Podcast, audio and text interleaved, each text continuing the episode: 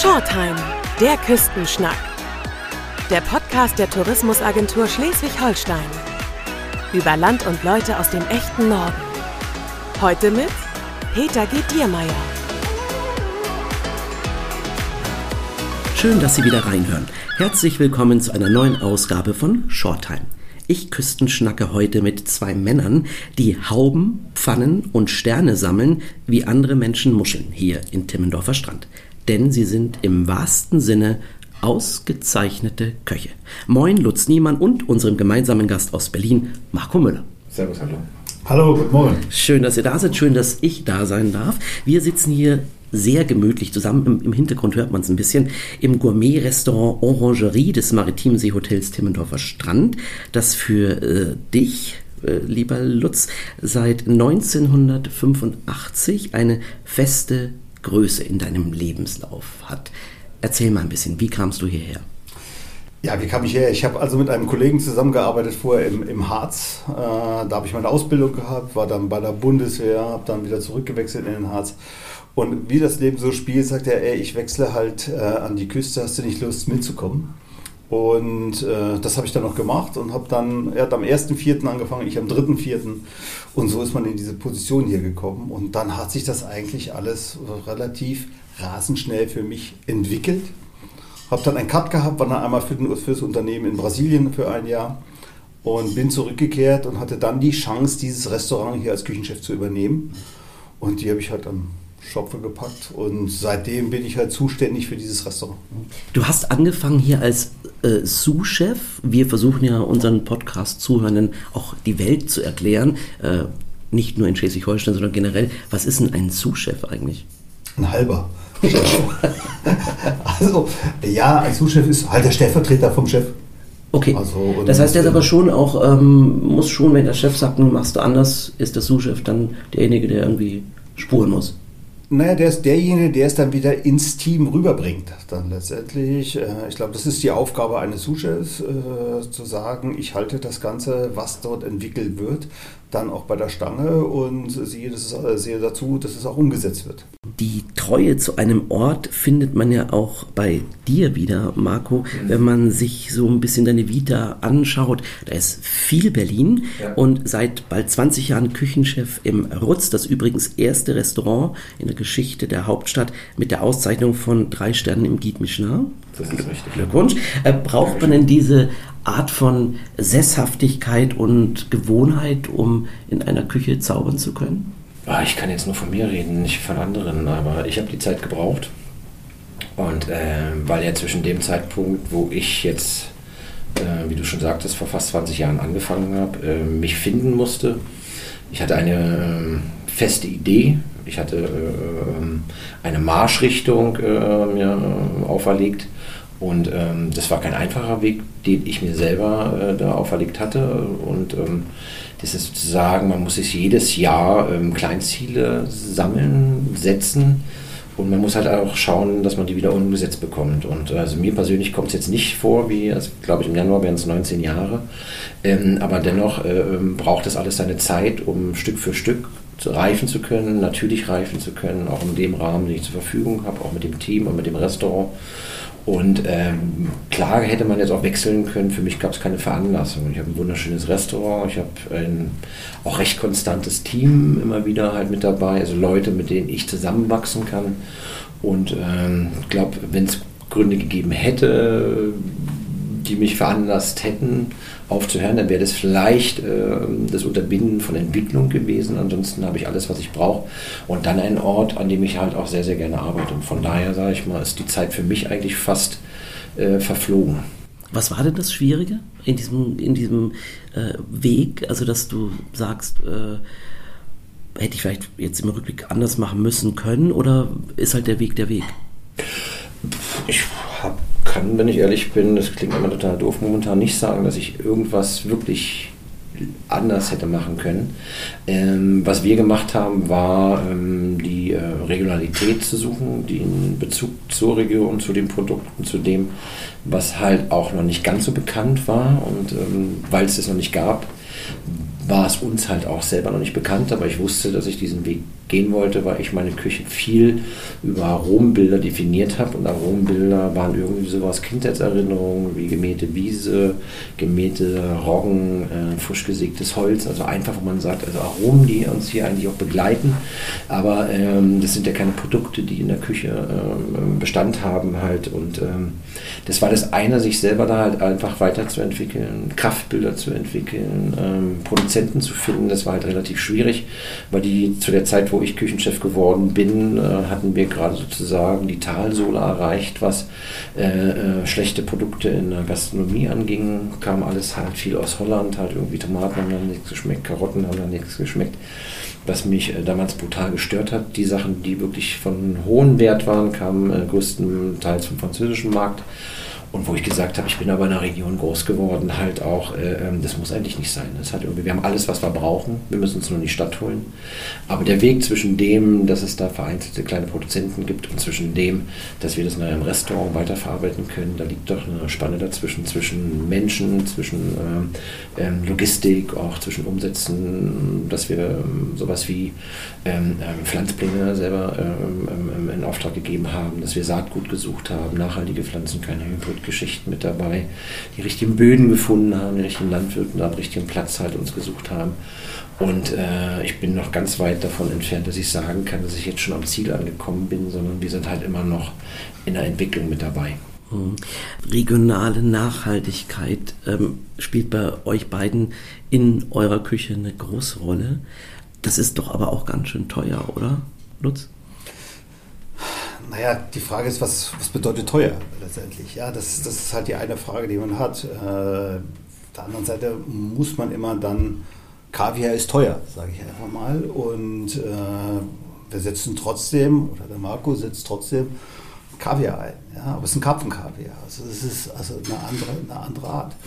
Und dann muss man halt wieder schauen, hm, was kann ich mir in meinem Klientel an Gästen auch wieder leisten, auch, auch dort, dort anzubringen. Ja, und das, das ist halt die, die, die Frage. Teuer muss man definieren für mich, mhm. genauso wie man, wie man viele andere Dinge auch für sich erstmal definieren muss. Also auch Regionalität muss man für sich definieren. Und äh, das sind, glaube ich, die Herausforderungen, die man hat. Also ich würde mit teuer und, und, und günstig oder preisgünstig nicht arbeiten wollen. Das ist also für uns, glaube ich, nicht so der erste Aspekt, sondern der Aspekt ist das Produkt letztendlich, was dahinter steht und wie kriege ich das ja, in meine, in, meine, in meine Häuser halt rein. Ja, wie kriegt man das in die Häuser rein? Also wie findet man die? Ich würde da nochmal anknüpfen wollen. Im Grunde genommen geht es da nicht um den Preis, sondern um Wertschätzung. Und sage ich mal, Wertschätzung, sage ich mal, die müssen wir finden für unsere Produkte aus der Region zum Beispiel halt. Ne? Und ähm, weil im Grunde genommen äh, der Punkt ist zwischen dem, dass Kaviar teuer ist, aber vom Stör, der Stör eigentlich alle sieben Jahre nur trächtig ist und ich sozusagen halt einen ganz anderen Zugang zu dem Produkt habe, halt irgendwie kann der Störkaviar halt recht äh, preisintensiv sein. Wobei, sage ich mal, wir für unsere eigenen Produkte halt eine Wertschätzung finden müssen und ähm, schlechte Produkte und schlechte Lebensmittel oder schlechte Tierhaltung sollten halt erst gar nicht erst in Frage kommen. So, einfach nur so ergänzend.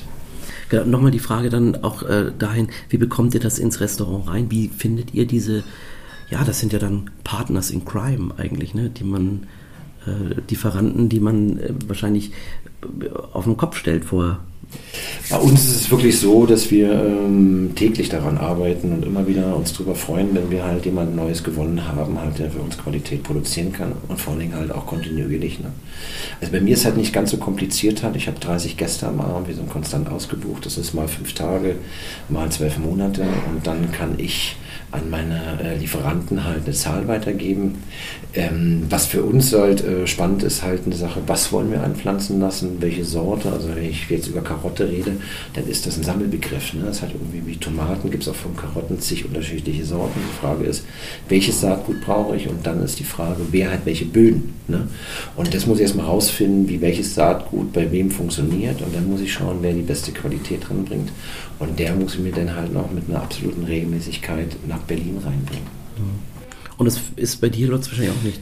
Na, bei mir ist es, also er ist schon sehr, sehr intensiv. Der Marco, der ist da schon sehr, sehr intensiv unterwegs und, und noch sehr speziell. Aber ich glaube einfach, man muss auch solche Galionsfiguren wie ihn haben, die das dann wieder da so existieren, dass es wirklich ja, schon, schon, schon sehr, sehr, sehr, sehr speziell ist. Wir sind da nicht ganz so ausgeprägt, wir haben aber auch eine andere Aufgabe letztendlich hier im Unternehmen. Und für mich ist es halt wichtig, äh, jetzt nicht nach dem Boden oder nach dem Erzeuger so zu suchen, sondern wir suchen halt unsere Produkte hier schon aus der Region raus. Wenn ich jetzt einfach sage, wir machen jetzt Reh, dann gucken wir, dass wir ein heimisches Reh kriegen, dass wir es von Jägern bekommen, dass wir es aber auch in der Norm bekommen, wie wir es brauchen und das, zu, äh, das abzusprechen. Auch das ist eine Aufgabe, die man erstmal erfüllen muss. Und, ähm, ja, Normen, ne? Also ihr könnt ja nicht einfach sagen, so haben wir ein schönes Reh geschossen, ab der Bett, genau. sondern das muss ja auch bestimmten Sachen. Das muss ja, das muss ja äh, bestimmten Standards sein dann auch entsprechen und Qualitäten entsprechen. Und das ist halt die Aufgabe, die man, die man dann, dann zu erfüllen hat und die man dann halt sucht. Ihr seid also dann ständig auf der Suche. Ja, wobei man sagen muss, man sucht, man hat was gefunden und man entwickelt sowas dann auch weiter. Also ich glaube einfach, dass man jetzt jedes Mal, ich habe jetzt anstatt einer Karotte eine Steckrübe und fange dann wieder neu an zu suchen. Ich glaube, so kompliziert ist es dann nicht, sondern man muss dann wirklich sagen, es gibt ja dann die ersten Interessen gibt es. Man hat mit denen, mit denen, mit denen man zusammenarbeitet, sich auch schon mal gefunden. Man weiß, man hat sich wertgeschätzt und jetzt kann man halt darauf weiterhin ausbauen. Ich glaube, das ist, das ist etwas so, ich glaube, so, so kann es. Ja, es ist eine Entwicklung. Ne? Ist halt, also man ist halt über jeden zufrieden halt und über jedes Produkt, was man erstmal stabil hat. Und auch über jeden Produzenten, der stabil weiterproduziert. Für uns ist es halt auch teilweise recht spannend. Also das, was für mich äh, faszinierend ist halt ähm, auch jetzt nochmal, auch gerade die letzten Jahre, ähm, wo es mich immer wieder halt auch sehr an den Stadtrand zieht halt. Also unser Restaurant ist halt in Berlin Mitte. Ähm, das ist produkttechnisch für mich natürlich total uninteressant. Also deswegen ist ja halt sozusagen die Region und die Aromen, die da zu Hause sind, halt spannend. Und äh, ich wohne mittlerweile halt auch am Stadtrand und es ist halt für mich schon spannend, wo man sagt, äh, ich habe mir irgendwann mit, mit 20 beim Aufräumen meiner Großmutter, also von dem Boden halt ein Buch gefunden von 1800, also noch ein Alt-Altdeutsch halt, äh, 100, ähm, so das hieß Krut und Unkrut. Ne? Und es ist halt unfassbar spannend, weil früher hat man halt alles gegessen, was bei uns in der Region mhm. wächst halt irgendwie und hat wahrscheinlich per ähm, äh, Zufallsprinzip entschieden halt, was ist genießbar, was nicht, aber man war damals schon relativ weit bei dem, was man essen kann. Es ist halt unfassbar erstaunlich, dass man fast alles essen kann, also dass wir wenig Sachen haben, die wirklich toxisch sind. Die meisten Sachen, wenn man die über 60 oder 80 Grad erhitzt, verlieren ihren toxischen Grad. Das heißt halt, wir können richtig in die Region rausgehen. Und was für mich spannend ist halt auch, wenn ich halt joggen gehe halt und ich sehe morgens halt irgendwie im Frühjahr die ersten Baumknospen kommen raus und die ersten Triebe von der Linde halt irgendwie, dann gucke ich halt, kann ich die essen? Linde hieß früher Salatbaum, weil die Äste, die Blätter stetig nachwachsen. Also kann ich anfangen mit der Linde zu arbeiten, dann kann ich mit der Buche arbeiten, dann fange ich an mit Douglasi zu arbeiten, die so ein bisschen Zitrusaromen hat halt irgendwie oder mit der Lerche und mit dem Holz und das ist eigentlich so das Spannende, wo man so sagt halt irgendwie, wenn man so ein bisschen neben das Beet geht halt, welche Produkte gibt es, welche kann man verarbeiten, was kann man daraus machen und äh, welche haben wir davon noch gar nicht äh, irgendwie wahrgenommen. Fantasie ist ja ein großer Teil eurer Arbeit. Woher nehmt ihr die Ideen? Na gut, auf der einen Seite, man, ist, man arbeitet in einem Team und äh, von da kommen sehr, sehr viele Ideen. Man nimmt, man nimmt auf, man muss auch immer wissbegierig sein. Das ist ja auch ein Grund, warum wir den Marco Müller hier haben. Das ist ja auch so eine, eine Geschichte und nicht nur Marco Müller, auch anders. Man schaut auch über, über Tellerränder hinweg. Und äh, dann schaut man neue Techniken, man schaut neue, äh, ja, ich sag mal, die Karotte ist die Karotte. Aber welche Karotte ist es halt? So versucht man das dann immer wieder, äh, wieder neu zu interpretieren. Äh, ich glaube, wir werden nicht das Rad neu erfinden, aber wir werden es immer wieder verändern. Und bei dir ist es das Joggen, hat man schon gehört. Ein bisschen am, am, äh, äh am Rande der Stadt oder was kommt da noch dazu? Ja gut, also ist es so Produktfindung, ne? teilweise halt irgendwie, wenn ich draußen in der Natur bin, ich kann mich ja nur weiterentwickeln, wenn ich auch in der Umgebung bin, wo die Produkte wachsen, äh, die ich vielleicht suche. Ähm, und das ist natürlich eine unfassbar dankbare Angelegenheit, halt irgendwie, dass ich sozusagen bei mir komplett im Mischwald rumlaufen kann und mich auch teilweise umschauen kann. Das ist halt irgendwie von Flechten, Moosen teilweise, also Sachen, die uns vielleicht äh, erstmal nicht so geläufig sind, aber Sachen, wo ich festgestellt habe, es gibt da auch Sachen, die man auch wirklich nicht braucht. Ne? Das ist halt irgendwie, aber ich habe mir das generell auch angewöhnt, halt generell ein Blatt umzuknicken, dran zu riechen oder mal zu probieren etc. Oder halt auch eine Pflanze. Ich habe gesehen, die wächst hier auch mittlerweile halt in Hülle und Fülle, aber eine Geschichte so wie japanischen Knöterich, ne? das hat irgendwie, die gab es einfach äh, bis vor kurzem nicht, weil es eine invasive Pflanze ist. Und wenn du joggst durch den Wald dann hast du auf einmal irgendwie so 2,50 Meter hohe, Meter hohe halt äh, großblättrige Pflanzen, wo du denkst, gab es in meiner Kindheit nicht. Ne? Und läufst du durch, gibt's, aber es steht da. Ne? Das ist irgendwie so, wo du sagst, okay, was ist das? Dann merkst du dir die Stelle halt und im nächsten Frühjahr kommen junge Triebe. Da habe ich mich belesen, was es ist. Die Großpflanze kannst du wenig mitmachen. Die, wird halt, die Stiele werden halt eher für Deko-Elemente genommen etc. Aber solange wie die noch 50 Zentimeter nur groß sind, ne? kann man die halt ernten und haben irgendwie äh, so, eine, so eine Oxalsäure drin halt irgendwie. Also es ist eine geschmackliche Mischung zwischen Rhabarber und roter Beete mit so einer ganz angenehmen Säure. Ne? Und das ist eine Pflanze, wo ich sage, ist der Hammer. Das ist für mich irgendwie so ein Gottesgeschenk, wo ich sage, ein Produkt, wo ich mich jetzt mit auseinandersetzen kann. Dann kannst du halt die Pflanze, das Holz, den Saft, kannst Granitee draus machen, kannst Gemüse draus machen, kannst die Blätter verarbeiten. Und das sind Sachen, die man nicht auf dem Schirm hatte. Und so hat man halt die Möglichkeit, wenn man die Augen offen hält, ähm, wenn man durch die Natur geht, halt irgendwie sich immer wieder neue Ideen zu sammeln oder beziehungsweise auch äh, neue Antriebe zu suchen. Ja, also mir läuft gerade schon das Wasser im Mund zusammen, ehrlich gesagt, das, so wie du das beschreibst. Genau, Lutz hat es ja an, mit, angedeutet, ähm, du machst ja hier nicht Urlaub bei uns im echten Norden. Es gibt ja einen Grund, warum wir einen Berliner Gast in unserem Podcast haben. Äh, warum bist du denn eigentlich in Schleswig-Holstein, Marco? Also generell muss ich sagen, äh, ist meine Lebenspartnerin aus Schleswig-Holstein, sozusagen äh, einer der Punkte, äh, die für Schleswig-Holstein spricht. Ich an sich mag den Norden, ich mag Schleswig-Holstein, ich bin wirklich gerne hier, ich mag den Norden genauso, wie er ist, ob nun an der Ostsee oder an der Nordsee. Äh, ähm, ich bin gerne an der Küste, ich mag den Wind, ich mag den Geruch, ich mag das Wetter, ich mag die Leute ich bin einfach gerne hier. Ich beziehe auch viele Produkte von hier, weil wir halt auch teilweise halt äh, äh, um Berlin rum sehr sandige Böden haben. Also wir können nicht alles. Und ähm, ich bin als Mensch hier, also als Koch auch gern und bin auch seit über zehn Jahren, ich weiß es nicht genau, auch gerne Teil des Gourmet-Festivals. Und gerade hier, ähm, wir haben uns vor zwei Jahren schon mal kennengelernt, Lutz und ich durfte ich schon mal Gastkoch sein, wurden hier wirklich ganz, ganz toll aufgenommen. Und äh, das ist sehr, sehr familiär hier halt. Ähm, und es ist ein tolles Restaurant Lutz ist ein toller Koch. Es ist ja ein wahnsinnig spannendes Produkt halt und äh, von daher fühlen wir uns ja auch noch menschlich sehr wohl. Und deswegen bin ich auch gerne ein zweites Mal hier und ähm, gibt da eigentlich nur Positives zusammen. Moment mal, also da kochen jetzt zwei Küchenstars zusammen mit, ich habe frisch nachgezählt, vier Sternen, 18 Pfannen und sieben Hauben, beide zusammengerechnet, in einer Küche. Und das soll gut gehen, Lutz? Also, wer hat denn da die Haube auf am Schluss? Äh, jeder für seinen Teil. Also, es wird gut gehen, da bin ich mir ganz, ganz sicher. Äh, weil jeder weiß, was er von was, er, was der Gast erwartet am Ende des Tages. Und äh, jeder hat seine, seine feste Aufgabe und die setzt er um. Und ich glaube, das muss man dann auch wieder so tun. Jetzt werden wir alles auch so locker reden. Am Ende des Tages musst du Profi genug sein, um das dann auch zu bringen. Liefern. Liefern. Man muss einfach dann abliefern. Und äh, da kann immer was schiefgehen, gar keine Frage. Es kann Teller runterfallen oder sonstiges. Also wir sind da nicht von, von Fehlern geweiht, aber äh, ich glaube, das ist, der, das ist der Ansatzpunkt, dass wir über das, wir reden nicht nur darüber, wir müssen es auch machen hinterher. Und dann kannst du nicht lange palabern, sondern jetzt muss es auf den Teller kommen. Mhm. Ähm, du hast gerade gesagt, jeder ist für seinen Teil verantwortlich. Wie muss man sich das vorstellen? Wie viele Teile gibt es, wenn ihr zusammen kocht? Wir sind jetzt bei sieben Gängen ungefähr und die teilen wir uns so ein bisschen auf. Und äh, Marco ist halt für für die Vorspeise zuständig, für ein Fischgericht, was wirklich jetzt norddeutscher oder ostseemäßig nicht weiter, weiter zu da kann man nicht weiter zu sagen. Dorsch ist halt Ostsee. Ja? Also äh, wir könnten jetzt über Kabeljau oder sonst was reden, aber es ist Dorsch. Und äh, von daher, was will man dazu noch sagen? Da geht es dann eigentlich wirklich ganz, ganz tief in die Regionalität.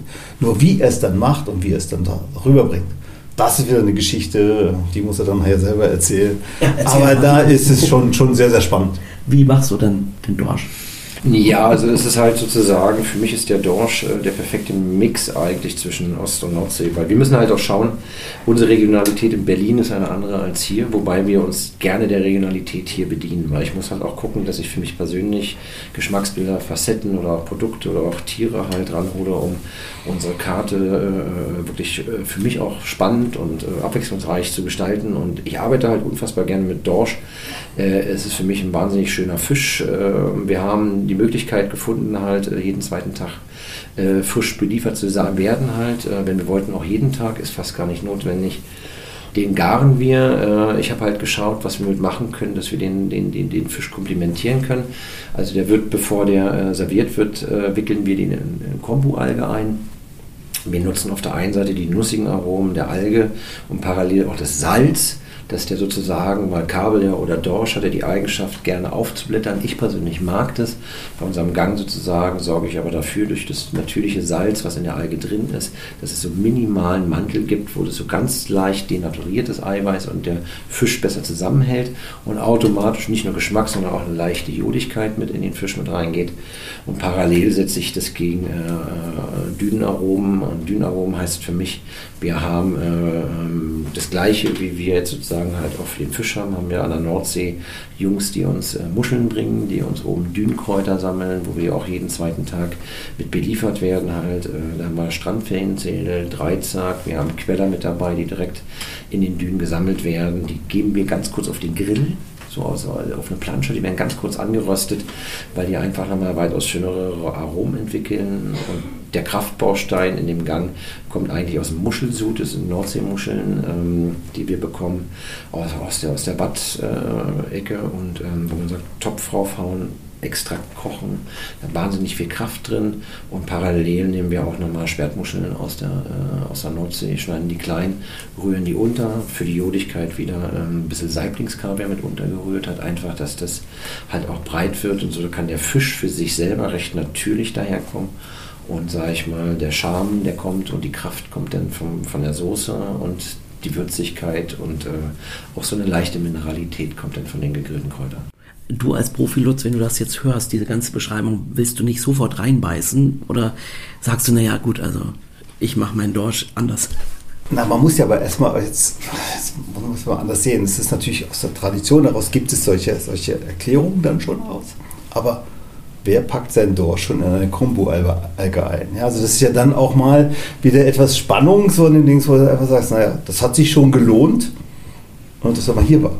Also von daher ist doch das, das damit erreicht man ja vieles. Und wenn wir jetzt einfach mal darüber sprechen, dass wir da hinten in der Küche dann auch junge Leute haben, die sowas wirklich aufsaugen, aufgreifen. Und das ist ja für mich eines der Ziele auch dieses Schleswig-Holstein Gourmet Festivals, einfach auch andere Blickwinkel zu bekommen, auf andere Menschen, auf andere Arten zu kochen und äh, ja, neue Facetten kennenzulernen. Und ich glaube, das ist das, was, was das auch ausmacht, was, das, was den Spaß dann auch bei der ganzen Sache bringt. Aber nicht nur Spaß, sondern auch, auch wirklich Wertschöpfung dabei hat. Welcher Teil, den die Leute erleben werden, wenn ihr zusammen kocht, äh, machst du, Lutz? Und was ist da der sozusagen der schwierigste dran von diesen Teilen, die du übernimmst? Ach, ich will gar nicht von schwierig sprechen. Also wir, wir, wir teilen uns das Ganze so ein bisschen auf. Wir haben noch einen, einen, dritten Part dabei. Wir haben einen super Patissier, der sich, der sich da noch mit einbringt. Äh, wir übernehmen den Hauptgang hier in dem Fall. Äh, wir haben auch geschaut, dass wir also die Produkte aus der Region haben. Wir, wir gucken, dass wir also Steckrüben arbeiten. Ich habe mich sehr gefreut, meine Schwiegertochter hat mir Quitten also gepflückt, also so, dass ich da ein tolles Quittenkompott von kochen konnte, was noch nicht so steinig ist, was so, das ist jetzt eigentlich nicht mit Schwierigkeit zu benennen, sondern einfach eine Herausforderung. Also ich sehe es einfach mehr als Herausforderung, ich stehe jetzt da vor Schwierigkeiten. Also wie ich gesagt habe, eigentlich bin ich momentan so locker, wie, in Brasilien. Wie, in Brasilien. Also da bin ich, äh, ich will hier nicht von Schwierigkeiten groß sein. Das ist nur Herausforderung, Spaß und, und, und, und was Gutes abzuliefern. Wenn man so die ganzen ähm, Küchensachen sieht, die man zum Beispiel im Fernsehen hat oder so, ähm, da hat man immer das Gefühl, es ist immer wahnsinnig laut und hektisch in, in der Küche und es wird geschrien und gemacht und getan. Wie ist denn das wirklich in der Arbeit in der ganz praktischen. Ist das wirklich so laut und hektisch oder kann man sich das sowieso gar nicht leisten, Marco? man sagt, ich glaube, da arbeitet jedes Haus komplett anders. Ich kann nur für uns reden und ähm, ich liebe äh, konzentriertes Arbeiten.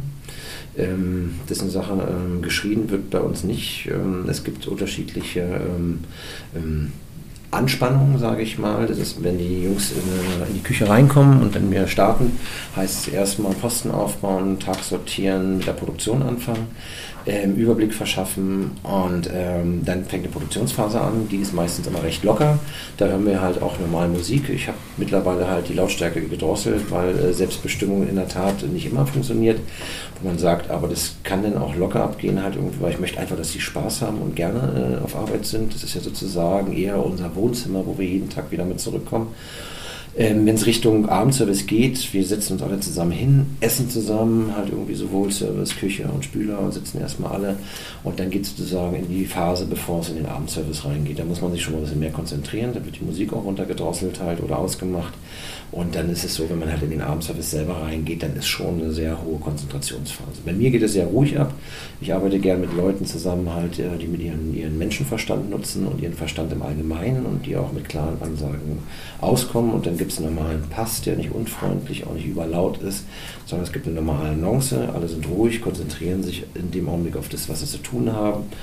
Und sag mal, in dem Augenblick, wenn wir dann durch sind, dann kommt auch wieder so ein bisschen Lockerheit mit rein. Das ist aber eine Anspannung halt einfach nur, weil wir abliefern wollen müssen, weil wir ein bestimmtes Zeitfenster zur Verfügung haben, halt, um auch, sage ich mal, den Druck eher drauf zu packen, halt, dass die Essen halt auch äh, zu nicht langen Wartezeiten führen. Und sobald diese Anspannung, die es jeden Abend, glaube ich, in jeder Küche gibt, so ein bisschen nachlässt, dann äh, gibt es wieder eigentlich einen normalen Umgang halt und dann können die auch wieder ein bisschen lauter werden. Und ähm, genau in der Phase werden manche Küchenchefs lauter oder nicht. Ich konzentriere mich gern, bin leise. Dann gibt es vielleicht Leute, die werden ein bisschen lauter, aber bei uns geht es halt eigentlich schon relativ straight und gesittet zu. Ich kann es ich kann das nur, nur ergänzen. Ich kann es nur ergänzen. Ich habe hier ein Erlebnis gehabt. Wir haben eine offene Küche, wo die Gäste reinschauen können. Und auf einmal standen sieben Leute vor dieser Küche und haben durch die Glasfenster geschaut. Ich habe dann die Scheibe hochgemacht und gesagt, was kann ich tun? Er sagte einfach, ich bin Skipper, äh, wir sind hier Travemünder Woche und segeln hier. Und ich wollte meinen Leuten einfach mal zeigen, wie ruhig, konzentriert ihr etwas auf den Teller bringt. Wenn das bei mir morgen auf dem Boot auch so abläuft, dann wäre ich glücklich und zufrieden. Und ich glaube, das, ist, das spiegelt das wieder, dass man, dass man wirklich nicht mehr dieses Laute, dieses, dieses Extreme haben muss, um etwas auf den Punkt zu bringen. Man kann auch durch eine Tonlage mal sagen, pass auf, das gefällt mir jetzt nicht, jetzt müssen wir mal, mal wieder, wieder ein bisschen konzentrierter sein. Und das funktioniert auch. Also ich glaube, das ist so ein Aspekt, der, der ganz, ganz wichtig geworden ist, auch gerade jetzt in dem, in dem Bereich, wo wir jetzt arbeiten, Fachkräftemangel etc. etc. Also wer heute noch äh, cholerisch ist, ich weiß nicht, ob der noch Leute, Leute bekommt oder ob er sie halten kann. Das wird, glaube ich, ganz, ganz schwierig. Wie ist denn die Situation gerade in der High-End-Gastronomie? Gerade sagtest Fachkräftemangel. Ich glaube, wir haben es noch ein bisschen einfacher, mal jemanden zu finden. Äh, es ist aber auf der breiten Front wirklich schwierig und wir werden es erleben, dass Restaurants aus meiner Sicht auch verschwinden werden, schließen müssen weil sie es einfach nicht mehr, nicht mehr personell äh, gerockt bekommen. Mhm. Also das ist, äh, glaube ich, auch gerade so in einer Region, wo wir sind, wo wir auch von Saisonzeiten ja, ja sprechen. Also wenn man heutzutage sieht, dass früher eigentlich immer eine Saison war sieben Tage geöffnet. Heute schließen schon viele mal zwei, drei Tage, weil sie es einfach, einfach gar nicht personell mehr, mehr, mehr packen können. Und ich bin mal gespannt, was uns die nächsten Jahre so bringen werden dazu. Wir haben ja am Anfang des Podcasts gesagt, ihr seid seit Jahren und Jahrzehnten ähm, mit euren Küchen verbandelt. Was hat sich denn aber generell geändert, Marco, im Kochen, im Genuss, in diesen ganzen Jahren, die du bereits in der Küche stehst? Viel, mhm. viel. Ähm, es hat sich hoffentlich eins nicht geändert, dass die äh, Küchen abliefern müssen, dass die Gerichte schmecken und dass sich die Gäste wohlfühlen sollen. Aber generell hat sich da sehr, sehr viel getan. Also zumindest, was ich jetzt sagen kann. Also das ist, wir haben äh, gestartet, äh, wir, wir haben ja in Deutschland sozusagen nicht die gleiche ähm, kulinarische Vergangenheit wie zum Beispiel Länder, die dichter am Meer, am Mittelmeer sind, Regionen, die etwas wärmer sind, ähm, wo es eine andere Produktidee gibt, sondern wir haben ja sozusagen aus dem, was, aus dem wir herausgewachsen sind in Deutschland halt eine recht kühle Region, die einen kurzen Sommer hat, halt, äh, hatten wir äh, in den 70er Jahren mit den Anfängen halt, äh, wie witzig man und ähm, die Köche, die damals sozusagen die deutsche Kulinarik erstmal auch so geprägt haben, hatten wir eine sehr, sehr französisch, teilweise italienisch geprägte Küche gehabt halt und wo wir erstmal in Deutschland, glaube ich, erstmal gelernt haben, wie man mit ähm, Produkten normal umgehen kann, wie man vernünftig arbeiten kann. Für die Deutschen war es relativ spannend gewesen, halt auch äh, Gerichte mit Aubergine, mit Artischocke zu haben halt. Wir haben äh, bestimmte Produkte, die wir damals hier auch alleine hatten, die haben wir auch verarbeitet, glaube ich halt. Also ist halt auch sowas wie Tomate etc. muss man nicht zweimal erfinden, aber trotzdem in der Qualität halten können. Also wir Deutschen sind ja oftmals setzen ja den Preis über die Qualität und da ist auch in den Jahren zwischenzeitlich äh, viel verloren gegangen. Aber ich glaube, dass sich generell äh, ähm, die Küche verändert hat. Die ist jünger, die ist frischer, die ist moderner, die ist kreativer geworden. Wir haben brutal viele gute Handwerker auch in Deutschland. Ich glaube, äh, nirgendwo hat sich die Küche, die Küche, äh, die Köche so rasant weiterentwickelt wie in Deutschland, dass es jetzt mittlerweile flächendeckend so viele spannende Restaurants gibt, hat, die sich alle voneinander abheben mittlerweile, was auch spannend ist, dass die Leute nicht nur anfangen nachzukochen. Was ich immer schwierig fand, überall gab Steinbutt, Wolfsbarsch, äh, Lambrücken oder der Kräuterkrust, es gab halt irgendwie so, so ein Einheitssegment an Gerichten. Ich finde, wir sind unfassbar segmentreich, auch individuell geworden halt und das ähm, frischer, nicht mehr ganz so schwer, die Küchen halt. Ähm, wir haben in Deutschland mittlerweile, was man auch nicht vergessen darf, das muss man von zwei Seiten sehen, wir haben unfassbar tolle Gäste. Ja, wo ich angefangen habe mit Kochen, da hatten mir, mir die Gäste meinen Fisch in die Küche zurückgeschickt, weil ich den glasig gegart habe. Und irgendwie so, das war ja so Anfänge, das war ja so beim Subtilen, wo wir mit starten mussten. Mittlerweile hast du halt auch wirklich Gäste, die das alles mitgehen, Spaß haben, auch ein bisschen Hintergrundwissen haben, selber viel und gerne kochen. Und es ist ein ganz anderes Arbeiten. Also es, mir persönlich macht es, äh, ich bin so froh, dass ich das noch erleben darf, weil die Startschwierigkeiten, die waren groß damals, finde ich. Also was auch die Gäste angeht, du hast dich jedes Mal gefreut, eigentlich Leute, wenn auch Leute aus internationalen Ausland kamen, weil die es nochmal ganz anders zu schätzen wussten, weil die halt einfach ein bisschen esversierter waren. Mittlerweile sind wir da ähm, an einem Punkt angekommen, wo es einfach jeden Tag Spaß macht, äh, ähm, für unsere Gäste zu kochen. Zum Ende unseres Gesprächs kommen wir zu unserer beliebten Rubrik, den kurzen Fragen und der Bitte nach kurzen Antworten. Seid ihr bereit für unsere Shorttime Shorts? Weiß ich nicht. Doch, ich, ich spüre da was. Also, der Klassiker aller Fragen bei Sterneköchen habe ich nämlich noch gar nicht gestellt. Äh, was ist denn dein Lieblingshausmannskostgericht, lieber Lutz? Linsensuppe. Aber dann nicht aus der Büchse ne? oder aus der Dose. Nein, also ich bin, mein Vater war Metzger, also wenn Linsensuppe, dann war das wirklich gehaltvoll. Ja, mit also Einlage auch und Wurst. Und, genau. Okay. Und bei dir, Marco? Königsberger Klopse. Mhm. Das ist mit Kartoffelpüree. Mhm. Auf jeden Fall. Oh, das klingt schon mal sehr gut. Also beides. Würde ich beides nehmen. So. Äh, Spitzenkoch haben wir festgestellt, arbeitet nicht wirklich allein.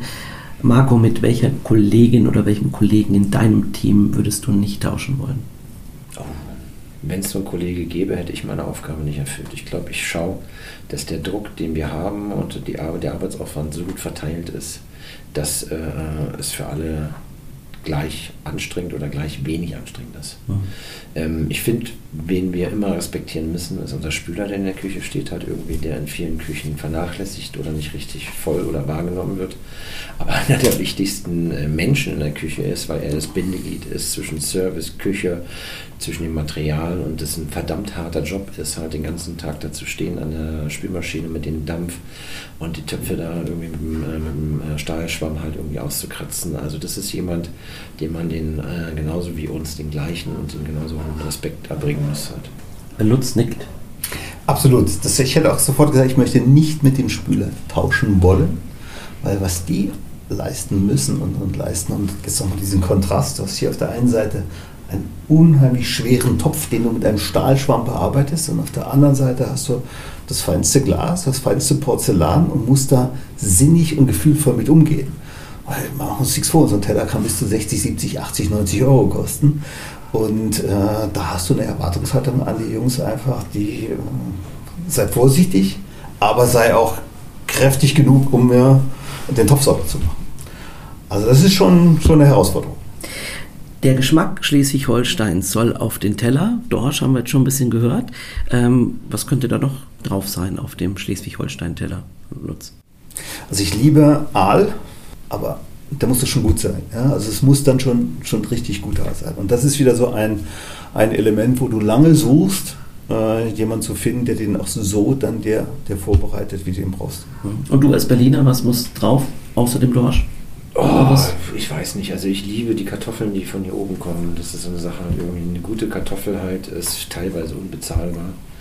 Und äh, was es hier halt auch gibt, äh, es gibt halt unfassbar gute, hochwertige Molkereiprodukte. Ne? Das ist halt irgendwie, ich finde, wenn man äh, verlernt hat, äh, wie Molkereiprodukte schmecken, wenn die Leute nur noch an den Supermärkten einkaufen und wenn man dann wirklich mit vernünftigen Molkerei, Joghurt, Quark, Sahne, Rahm, Frischkäse etc., der aus hoch, von hochwertigen Tieren stammt, hat irgendwie, dann will man eigentlich vom Prinzip her nicht mehr in den Supermarkt einkaufen gehen. Also das schätze ich halt auch unfassbar. Ja, da haben wir so einen Eindruck bekommen was auf so einem Schleswig-Holstein-Plättchen alles drauf sein soll. Das Schleswig-Holstein Gourmet Festival, bei dem Sterneköche aus ganz Deutschland als Gastköche zu uns in den echten Norden kommen. Das läuft immer vom Herbst über den Winter in den Frühling. Dieses Mal in dieser Saison gibt es 42 Veranstaltungen.